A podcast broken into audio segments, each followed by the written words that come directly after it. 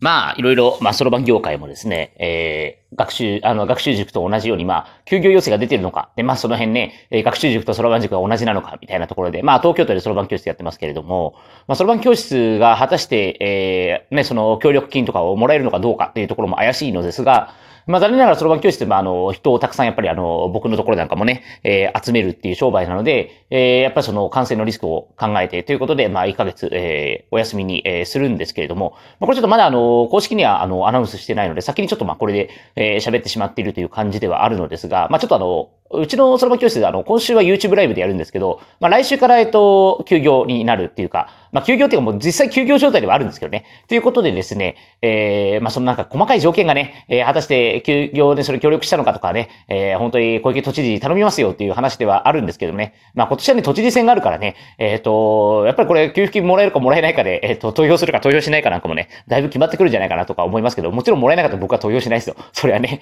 そりゃそうだろうっていう、まあまあね、幸い東京都にいるるんでね、まあそれぐらいは、えっ、と、きちんと、えっ、と、やってくれるところはやってほしいな、みたいな、えー、思いますけれども、まあ、今日の話はですね、弱みを見せるなっていうのが、まあ、あの、間違ってるんじゃないかっていう話ですね。なんか結構、あの、みんなね、こういう状況だけど頑張りましょうとかっていう人結構多いと思うんですけれども、ね、あの、励まされて、確かに励まあ、分かった分かった、みたいな、うん、頑張るみたいな感じになるのもわかるんですけれども、弱みを見せないっていう選択肢が、なんか、えっと、この、えー、なんていうの、僕はですよ。僕は親が両方台湾人なんで、日本人社会において、すごく感じるんですよね。弱みを見せるなと。で、一方で例えば台湾とか、まあ、あの、諸外国においては、例えば喧嘩するときっていうのが話があって、喧嘩するときって僕らって、あ、僕らっていうか、あの、わかりづらいですね。えっ、ー、と、台湾の人たちとかって、あの、例えばなんかあの、起きたらすぐ喧嘩するんですよ。すぐ喧嘩して、でもその後すぐ収まるんですよね。で、日本人って溜め込むじゃないですか。溜め込んで最後の最後に、あーってなって、なんかすごい爆発しちゃって、例えば本当にあの、嫌な話であれば、えっと、まあ、えー、今はね、あの、満員電車そんな多くないですけど、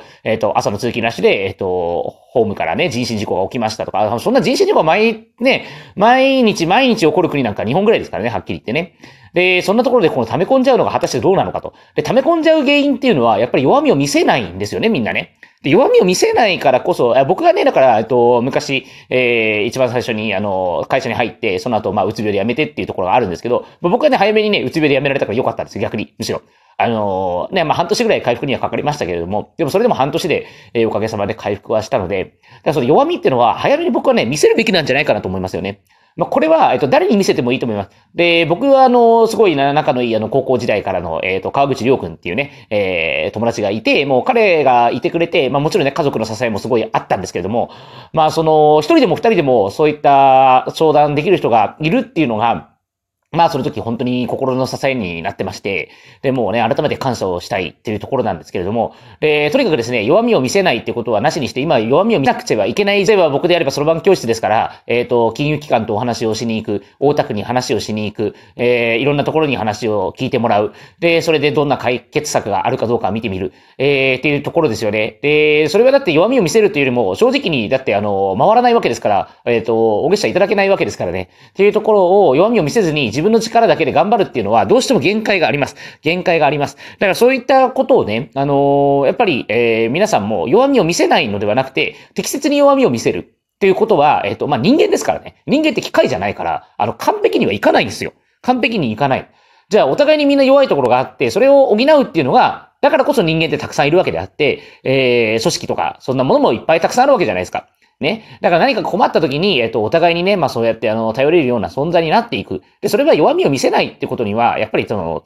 わからないんですよね。で、本当にまあ、そろばん業界の人でも、まあ、あの、こういう時期だからこそね、えー、もう手を取り合って、あの、強く生き延びていきましょうみたいなね、そんなメッセージを発信される先生もいらっしゃるんですけど、僕は正直言ってそれに対して結構疑問を思う派ですね。疑問に思う派です。いや、そんなんだったら、そんなんだったら、まあ生きていけるんですけど、まあ確かにね、終わった後は、それで、あの、まあ、あの、ね、あんなこともあったけど、別に大したことなかったよねって思うかもしれないですけど、それの中で、あの、精神的に、あの、病んでしまう人っていうのが、まあ僕も経験者なのでわかるんですけど、いっぱいやっぱいるんですよね。で、そんな時頑張ろう頑張ろうだけじゃ話は済まないわけなので、ぜひ、あの、そんな、えっ、ー、とね、ウィズコロナとかポストコロナの時代になるとか、まあいろいろ言われてるんですけど、ね、皆さん、どのように生きていくかっていうのは、本当に頭つ、頭使うっていうよりも、弱みは見せるべき。で、えっと、僕はラジオトークとかでこういう話をしてますけど、そういったところでね、喋ってもいいと思うんですよ。で、別に聞く人は聞けばいいし、聞かない人は別に聞かなくていいわけじゃないですか。ね。で、まあ SNS もうまく使ってくれればいいですし、あ、でもい、いざ発信しようと思ったらね、えっ、ー、と、書いただけで実はあの自分の気持ちが落ち着くってこともあると思うので、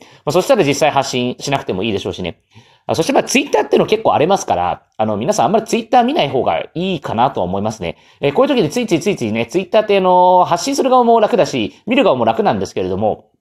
うん。あの、まあ、いろんな、あの、ことをね、言ったりすると、まあね、えっと、まあ、いろんな形で帰ってきたりしますから、えー、まあ、実名投稿ができるような SNS で、まあ、自分の考えをしっかり、えー、表明するっていうのは悪くないかなと思うので、まあ、そういう時には Facebook 使ったりとかね、えー、いいのかなっていう気はしてますよね。うん。まあ、だから自分の気持ちをさらけ出すっていうことをぜひ怖がらないでほしいかなっていうふうに思います。で、だからそれを聞くのが嫌な人は、だから聞かなければいいだけの話なので、ね、でもやっぱり自分にとってやっぱり相談相手とかっているっていうのは、すごくやっぱり、あの、うん、あの、本当に人生において大事なこと。だけどそういう友人とかっていうのはそんなにたくさんいらないです。もう二人か三人ぐらいで十分かなっていうふうには思いますよね。まあ、僕も全然友達多くない方なので、友達多くないからじゃあ生きていけないかっていうと別にそんなことはない。かなと思ってますね。はい。というところでですね、まあ今でしたらね、なんか僕なんかだとその情報とかは、えー、ボイシーとかニュースピックスアカデミアとかね、まあそんなところで、まあ、えー、手に入れてるわけですけれどね。まあ、そんなところで、えー、皆さんね、えー、弱みはぜひさらけ出すっていう選択肢もね、ぜひ持ってもらえればと思います。はい。あの、一人で悩まないでください。本当にね。それでは。